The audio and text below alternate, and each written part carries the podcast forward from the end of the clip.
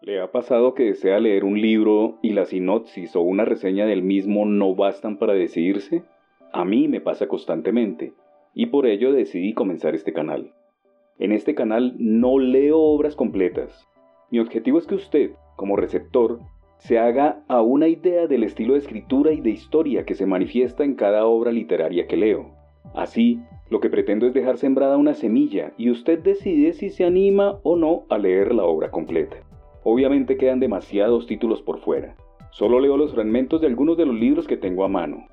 Espero que disfrute este espacio y que le dé una luz para tomar una decisión de su próximo libro a leer. Hoy para ustedes deseo leer dos cuentos cortos del escritor argentino Hernán Casiari, La valija de Messi y Messi es un perro.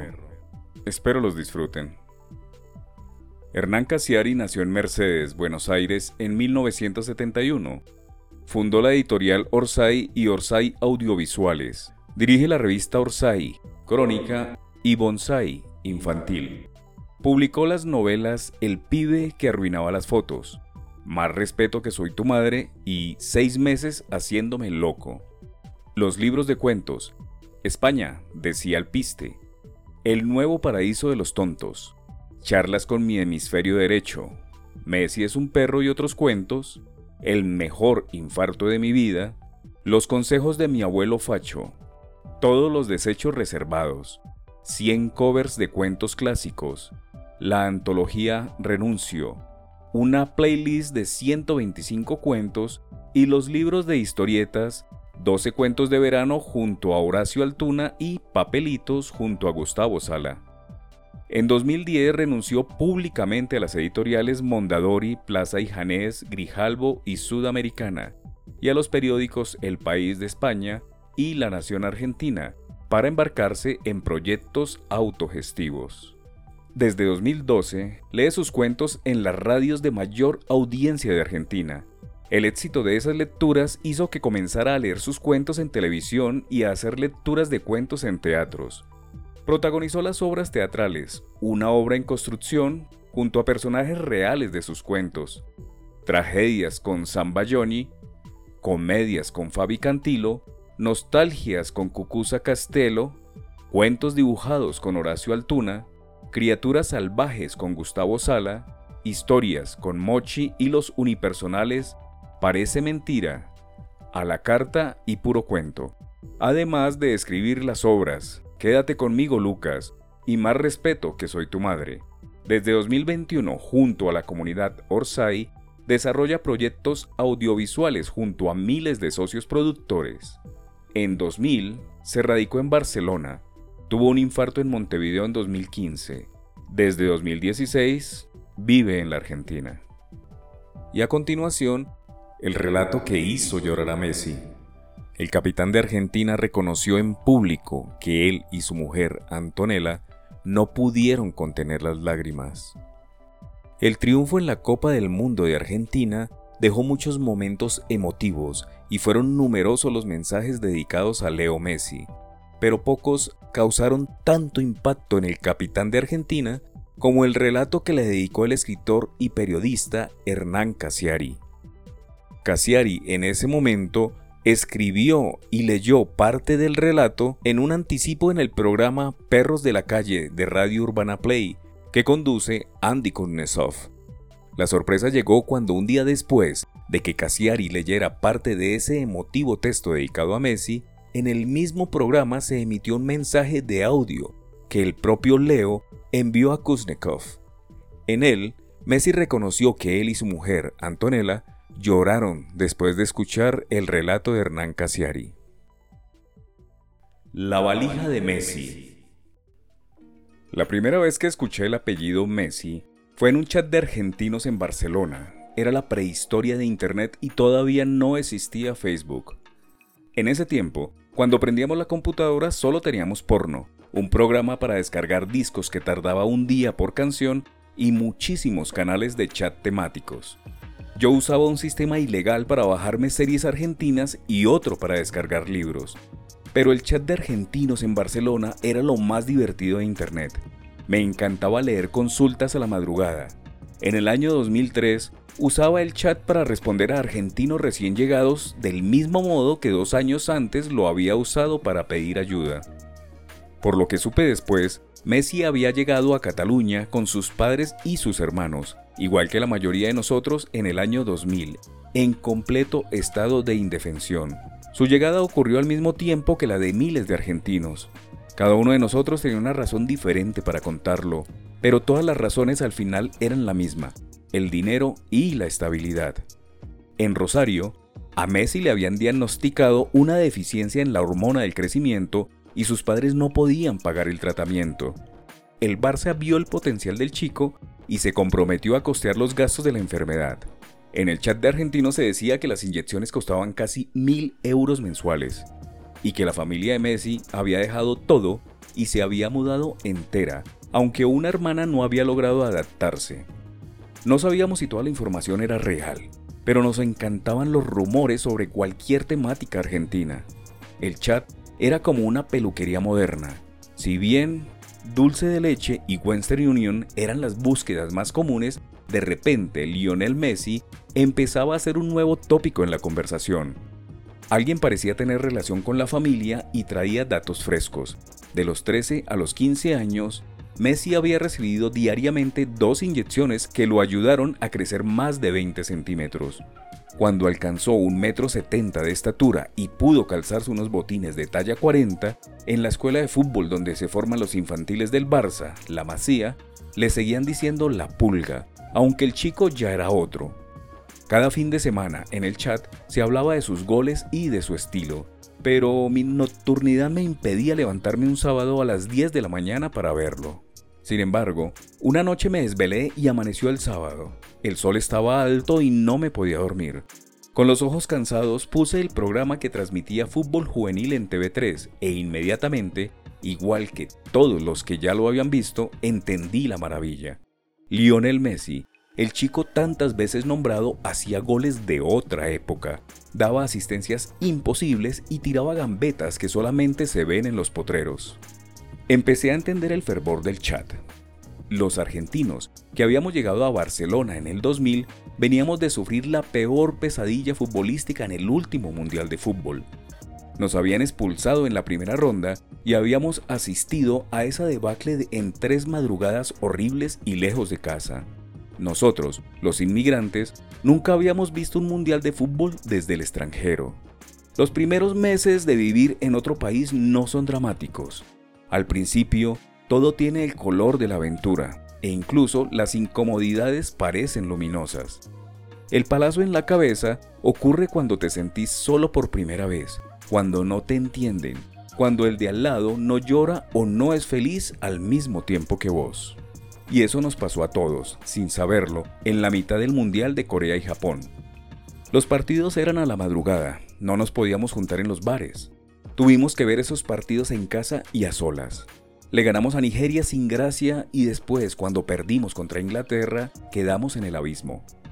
La noche del tercer partido, la última noche, empatamos con Suecia y nos quedamos afuera del Mundial. La mayoría de los inmigrantes no conocíamos esa sensación, Éramos miles de argentinos en Barcelona.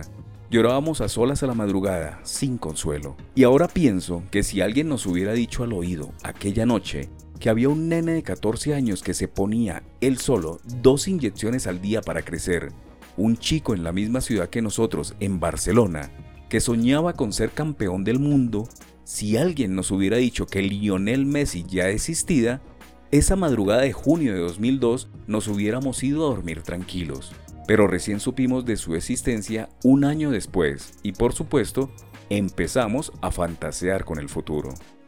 En la temporada 2003-2004, Lionel Messi jugó 37 partidos, intercalando en Juvenil B, Juvenil A, Barça C y Barça B, y metió 35 goles.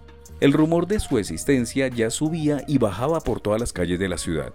En el chat supimos que la Federación Española había iniciado los trámites de nacionalización para que fichara por la selección. Pero rápidamente, Argentina lo hizo jugar un amistoso contra Paraguay para blindarle la nacionalidad. Y respiramos. Su fama crecía. El rating matutino de la televisión catalana, esos sábados de fútbol juvenil superaba a veces el de los programas nocturnos y ya se hablaba de Nen en los bares de las tribunas del Camp Nou. El único que no hablaba era él. En las entrevistas post partido, a todas las preguntas el adolescente le respondía con un sí, con un no o con un gracias. Y después bajaba la vista. En el chat, donde los lunes hablábamos del tema, hubiéramos preferido un jugador más charlatán. Pero al mismo tiempo los argentinos que vivíamos en Barcelona notamos algo bueno. Cuando Lionel Messi por fin hilvanaba una frase más o menos larga, se comía las S, como hacen los rosarinos. Y no solo eso, también decía full en lugar de falta, decía Orsay en vez de fuera de juego, decía gambeta, tribuna, hinchada, y nunca decía regate, ni grada, ni afición. Algunos descubrimos con alivio que era de los nuestros, de los que teníamos la valija sin guardar. Lo de la valija era una alegoría que usábamos mucho en esa época. Una de las habituales del chat era Laura Canobra, una gran cantante y compositora uruguaya que nos prestigiaba las charlas. Y fue ella quien nos acercó la metáfora de un tango hermoso llamado Los hijos de Gardel. Empezaron a soñar con el regreso, en la puerta principal del aeropuerto, las valijas repletas de ilusiones, los bolsillos vacíos y con miedo. Se llevaron de memoria el obelisco, las siluetas de la Plaza Libertad y en medio del pecho la nostalgia para abrigarla en un regalo de Navidad. Los hijos de Gardel nunca pensaron que aquello de volver era real.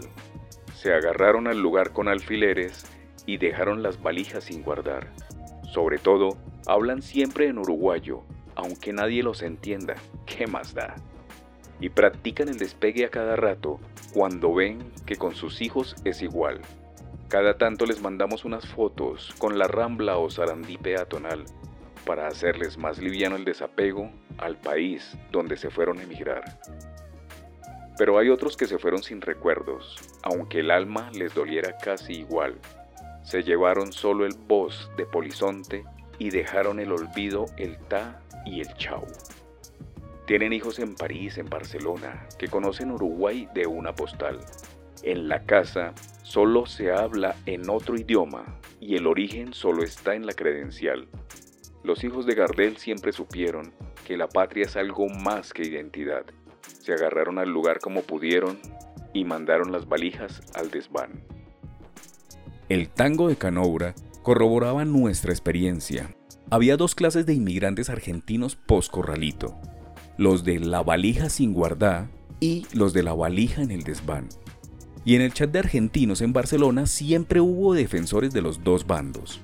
Los que al llegar a España guardaban la valija bien al fondo decían vale, tío y hostia en todas las conversaciones. Le decían paella al arroz con pollo, intentaban diferenciar el sonido de la letra S de la letra C en las reuniones y en las entrevistas de trabajo ocultaban el voceo, casi siempre sin éxito. En cambio, los que teníamos la valija sin guardar nos esforzábamos para no perder las costumbres. Nos desesperaba no encontrar en las góndolas yerba mate, facturas o sanguchitos de mija.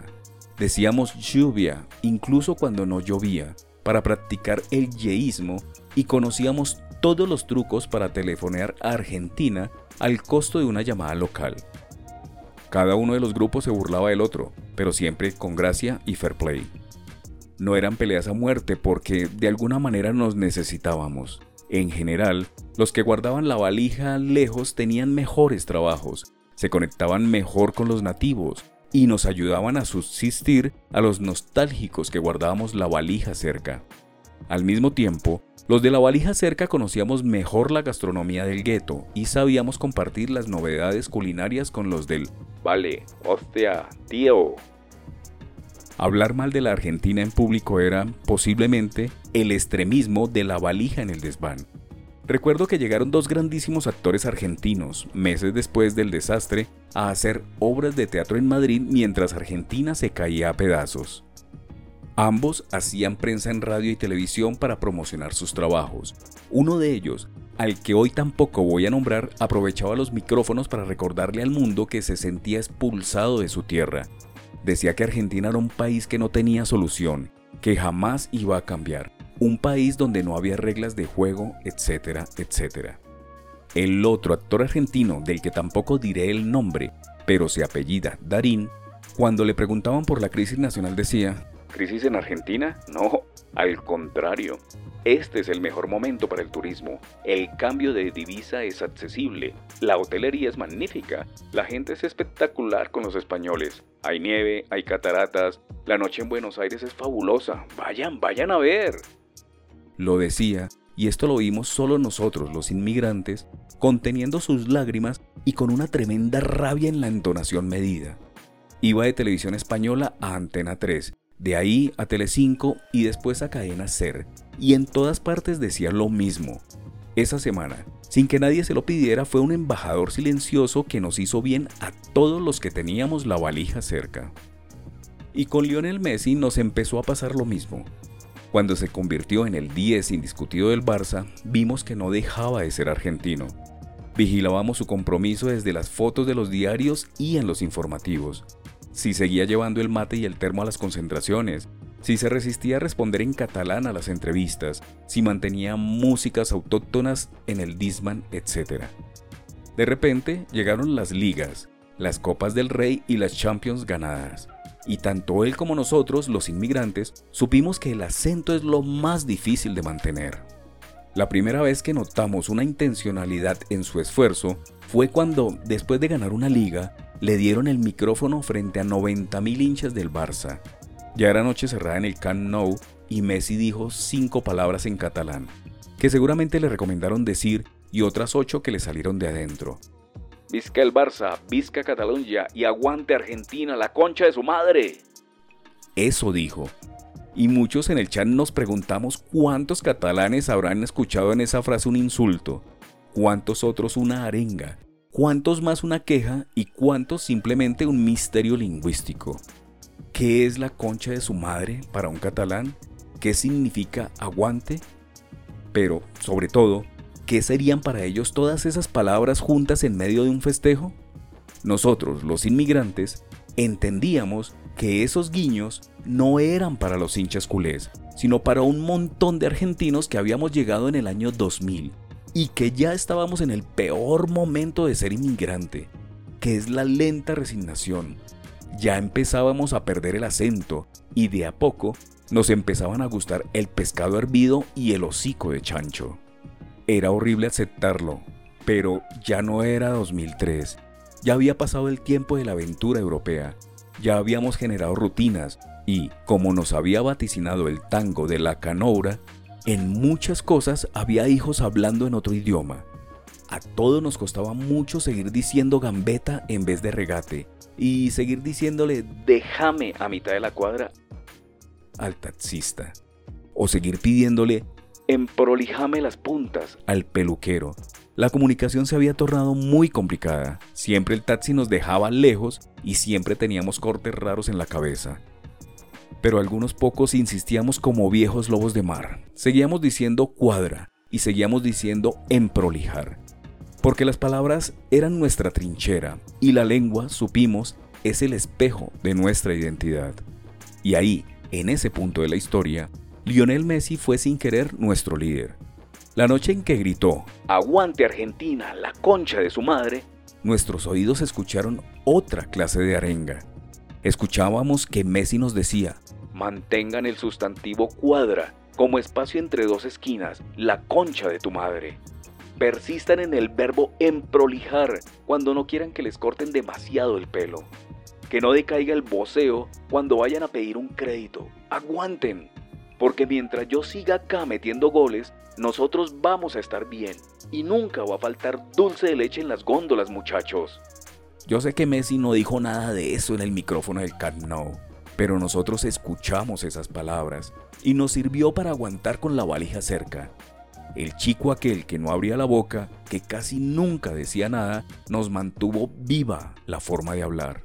El amor de los catalanes por Messi siempre estuvo lleno de cariño y admiración. Lo aman como se ama a un hijo. Es el mismo amor que sienten los napolitanos por Maradona, aunque en el sur de Italia las emociones se expresan diferente. Los catalanes no gritan sus pasiones por la calle, ni les rezan a sus ídolos a la intemperie, ni pintan sus triunfos en pasacalles, pero que nadie crea que el amor catalán vale menos. Ellos son sobrios y quizás les cueste desbocarse, pero puertas adentro se apasionan con el mismo fervor. En todo caso, se trata de diferentes momentos del amor. Los napolitanos aman a Maradona como las madres aman a un hijo que ha muerto ayer. Los catalanes aman a Messi como los arquitectos aman a un hijo que se acaba de graduar. Pero no es un amor que valga menos. Eso sí, siempre les preocupó un poco que Messi fuera tan parco en palabras. Los catalanes y España en general entienden que un argentino tiene que ser intenso en palabras. De lo contrario, es uruguayo o mudo.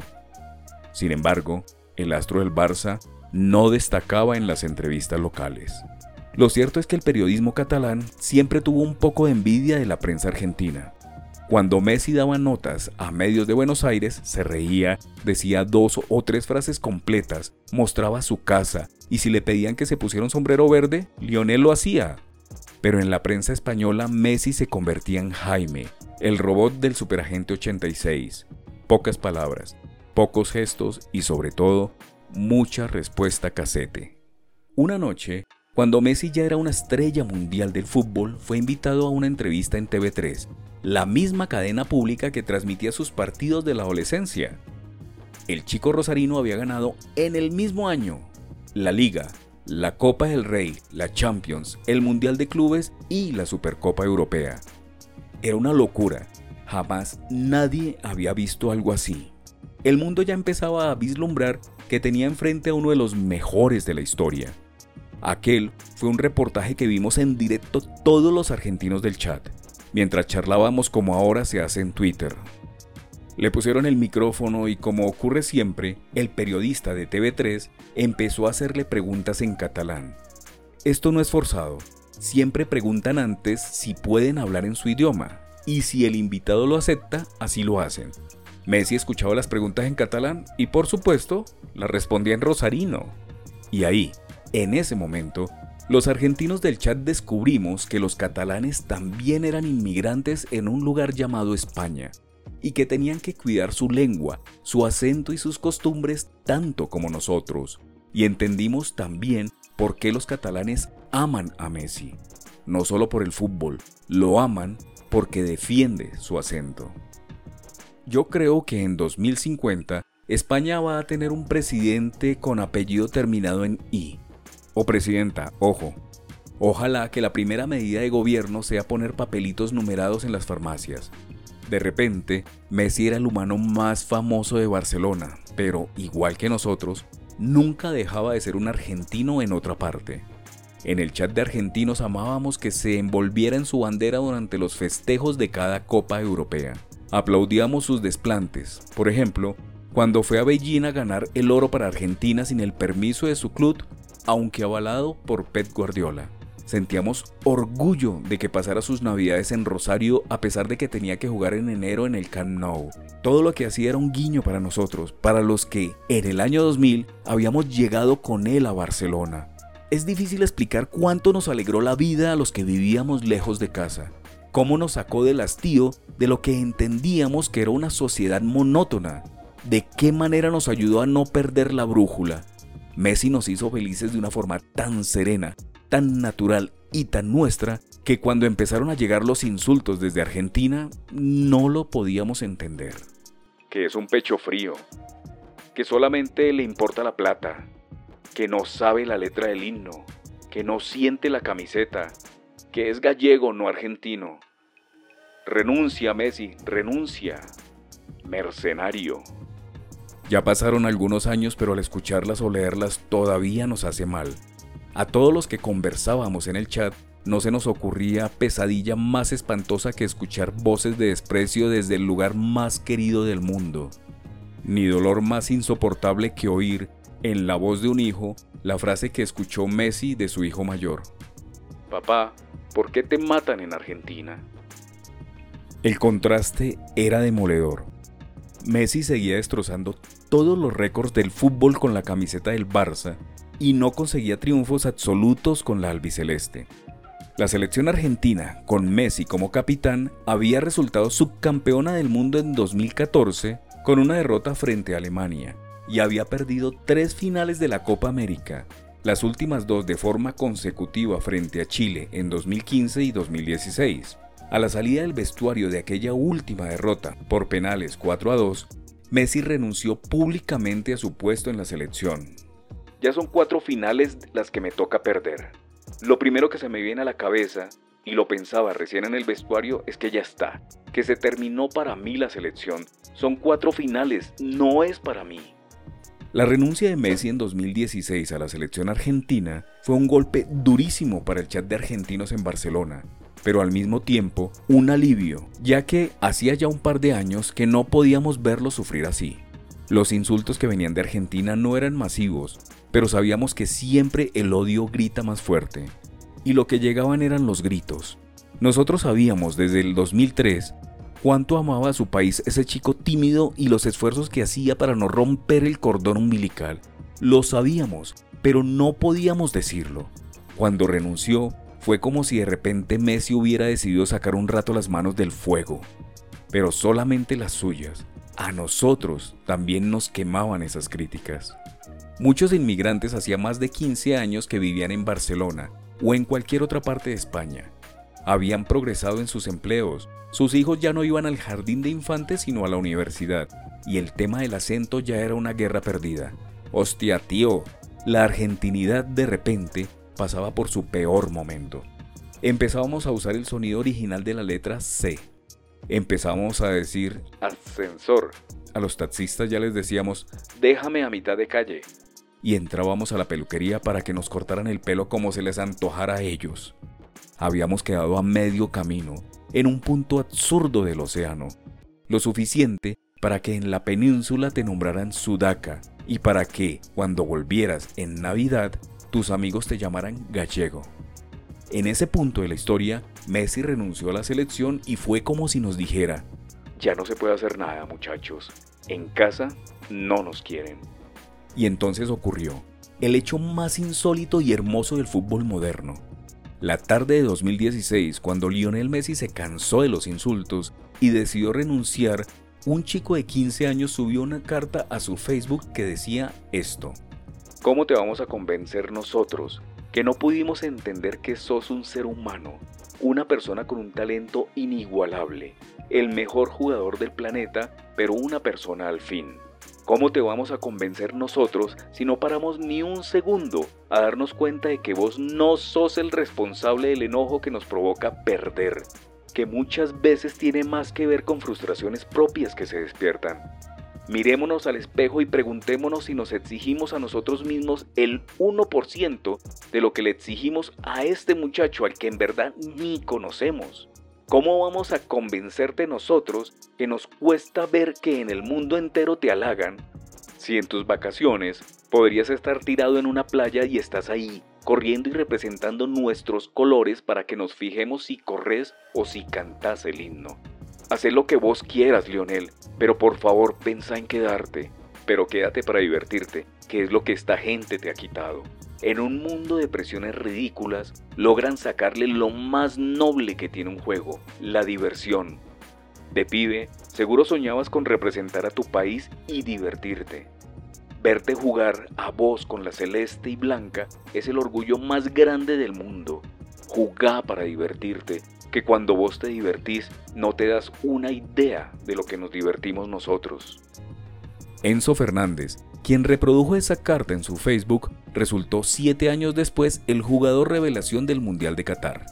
Y entonces entendimos que Messi volvió a jugar en la selección, lo dijo él mismo, para que esos chicos que le mandaban cartas y le dejaban mensajes no creyeran que rendirse era una opción en la vida.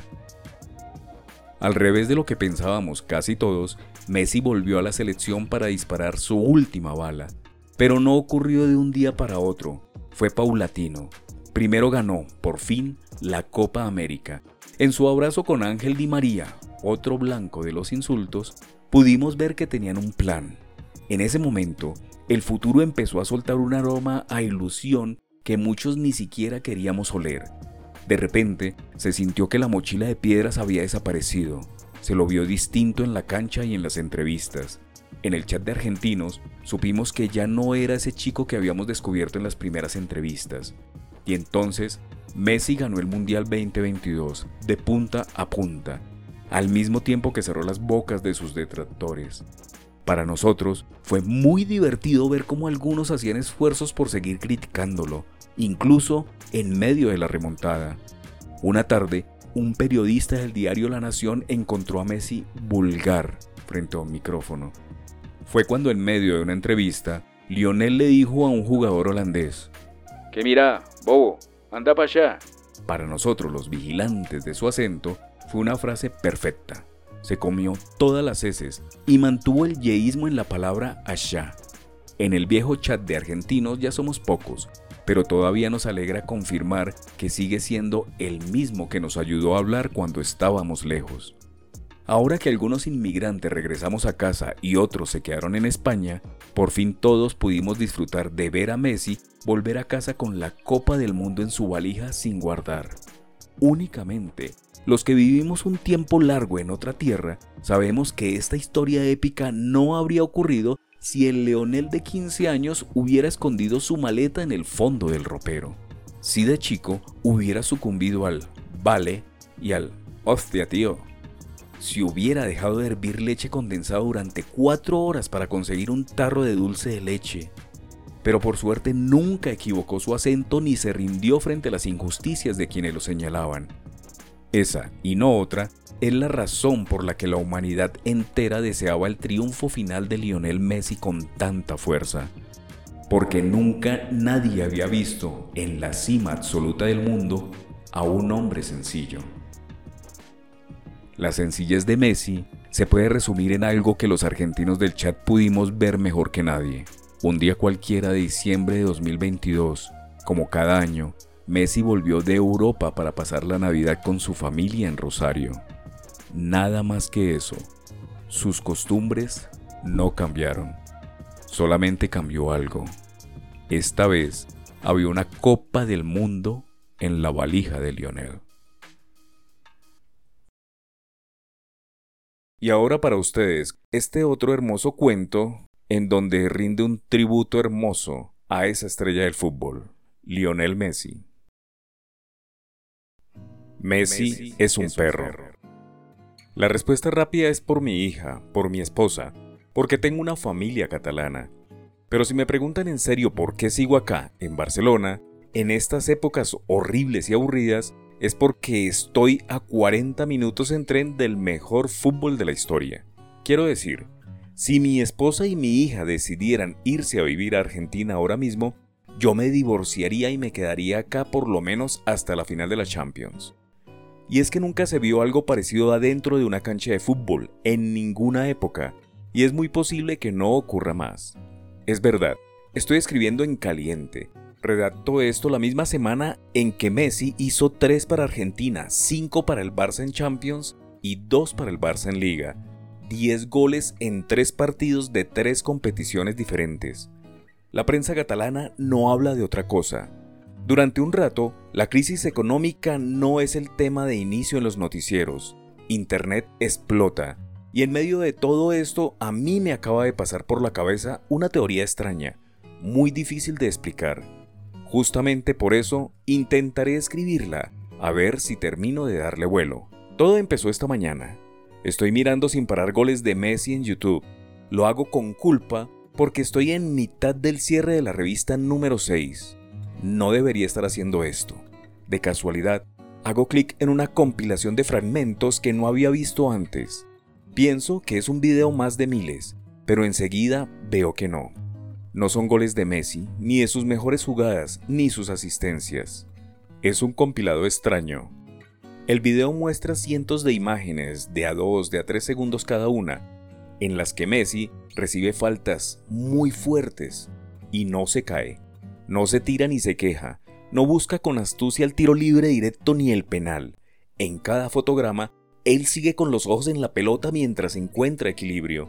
Hace esfuerzos inhumanos para que aquello que le hicieron no sea falta, ni sea tampoco amarilla para el defensor contrario.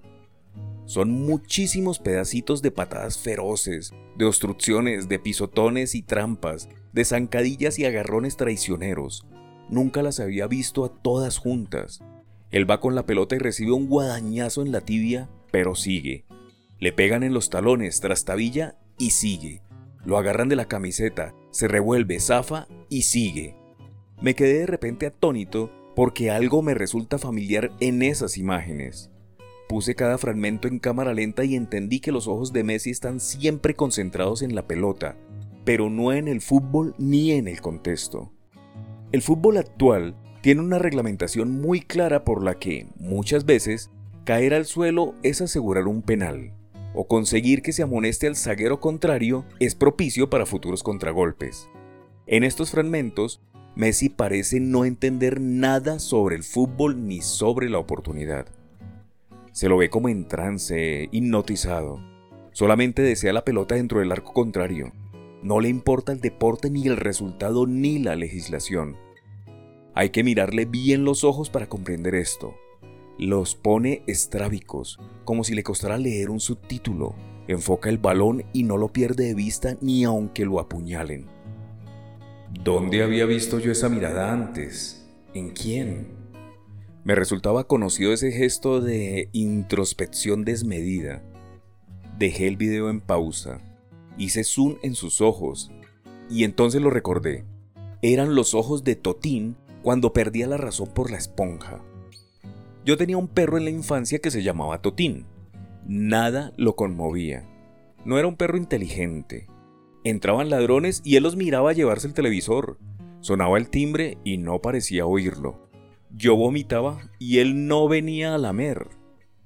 Sin embargo, cuando alguien, mi madre, mi hermana, yo mismo, agarraba una esponja, una determinada esponja amarilla de lavar los platos, Totín enloquecía. Quería esa esponja más que nada en el mundo. Moría por llevarse ese rectángulo amarillo a la cucha. Yo se lo mostraba en mi mano derecha y él la enfocaba. Yo lo movía de un lado a otro y él nunca dejaba de mirarla. No podía dejar de mirarla. No importaba a qué velocidad moviera yo la esponja. El cogote de Totín se trasladaba idéntico por el aire. Sus ojos se volvían japoneses, atentos, intelectuales, como los ojos de Messi, que dejan de ser los de un preadolescente atolondrado y, por una fracción de segundo, se convierte en la mirada escrutadora de Sherlock Holmes. Descubrí esta tarde, mirando ese video, que Messi es un perro. O un hombre perro. Esa es mi teoría. Lamento que hayan llegado hasta acá con mejores expectativas. Messi es el primer perro que juega fútbol. Tiene mucho sentido que no comprenda las reglas. Los perros no fingen zancadillas cuando ven venir un Citroën no se quejan con el árbitro cuando se les escapa un gato por la medianera. No buscan que le saquen doble amarilla al sodero. En los inicios del fútbol los humanos también eran así. Iban detrás de la pelota y nada más. No existían las tarjetas de colores ni la posición adelantada, ni la suspensión después de cinco amarillas, ni los goles de visitante valían doble. Antes se jugaba como juegan Messi y Totín. Después el fútbol se volvió muy raro. Ahora mismo, en este tiempo, a todo el mundo parece interesarle más la burocracia del deporte, sus leyes. Después de un partido importante, no se habla una semana entera de legislación. ¿Se hizo amonestar Juan, es profeso, para saltarse el siguiente partido y jugar el clásico? ¿Fingió realmente Pedro la falta dentro del área? ¿Dejarán jugar a Pancho acogiéndose a la cláusula 208 que indica que Ernesto estaba jugando en el sub-17? El técnico local mandó a regar demasiado el césped para que los visitantes patinen y se rompan el cráneo. Desaparecieron los recogepelotas cuando el partido se puso 2 a 1 y volvieron a aparecer cuando se puso 2 a 2. ¿Apelará el club a la doble amarilla de Paco en el Tribunal Deportivo? Descontó correctamente el árbitro los minutos que perdió Ricardo por protestar la sanción que recibió Ignacio a causa de la pérdida de tiempo de Luis al hacer el lateral. No, señor.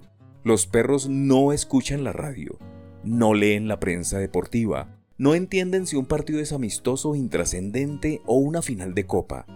Los perros quieren llevarse siempre la esponja a la cucha. aunque estén muertos de sueño o los estén matando las garrapatas. Messi es un perro. Bate récords de otras épocas porque solo hasta los años 50 jugaron al fútbol los hombres perro.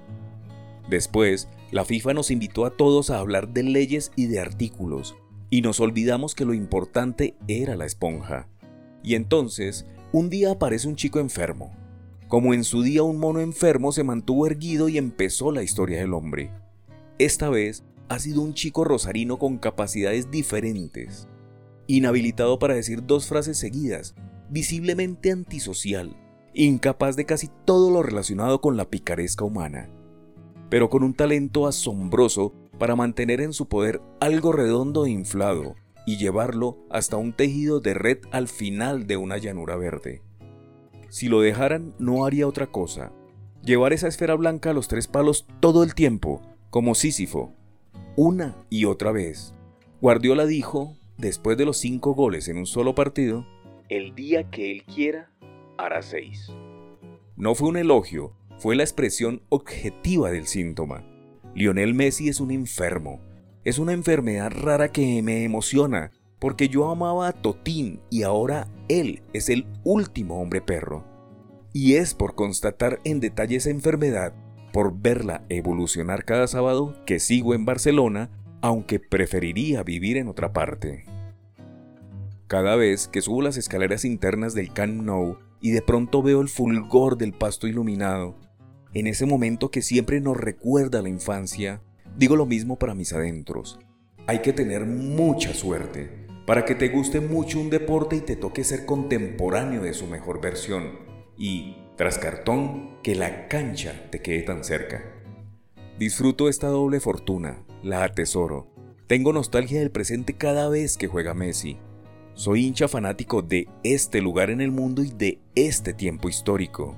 ¿Por qué? Me parece a mí, en el juicio final estaremos todos los humanos que han sido y seremos y se formará un coro para hablar de fútbol. Y uno dirá, yo estudié en Ámsterdam en el 73. Otro dirá, yo era arquitecto en Sao Paulo en el 62. Y otro, yo ya era adolescente en Nápoles en el 87. Y mi padre dirá, yo viajé a Montevideo en el 67. Y uno más atrás, yo escuché el silencio del Maracaná en el 50. Todos contarán sus batallas con orgullo hasta altas horas. Y cuando ya no quede nadie por hablar, me pondré de pie y diré despacio. Yo vivía en Barcelona en los tiempos del hombre perro, y no volará una mosca. Se hará silencio. Todos los demás bajarán la cabeza, y aparecerá Dios vestido de juicio final y señalándome dirá, tú, el gordito, estás salvado. Todos los demás, a las duchas. Espero haya disfrutado esta lectura. Recuerde que en este canal puede encontrar muchos más fragmentos de historias realmente interesantes. También puede escucharme por su plataforma preferida de podcast. En mi canal, Fragmentos, Lecturas para Escuchar. Mi nombre es Alberto y mi placer es leer para usted.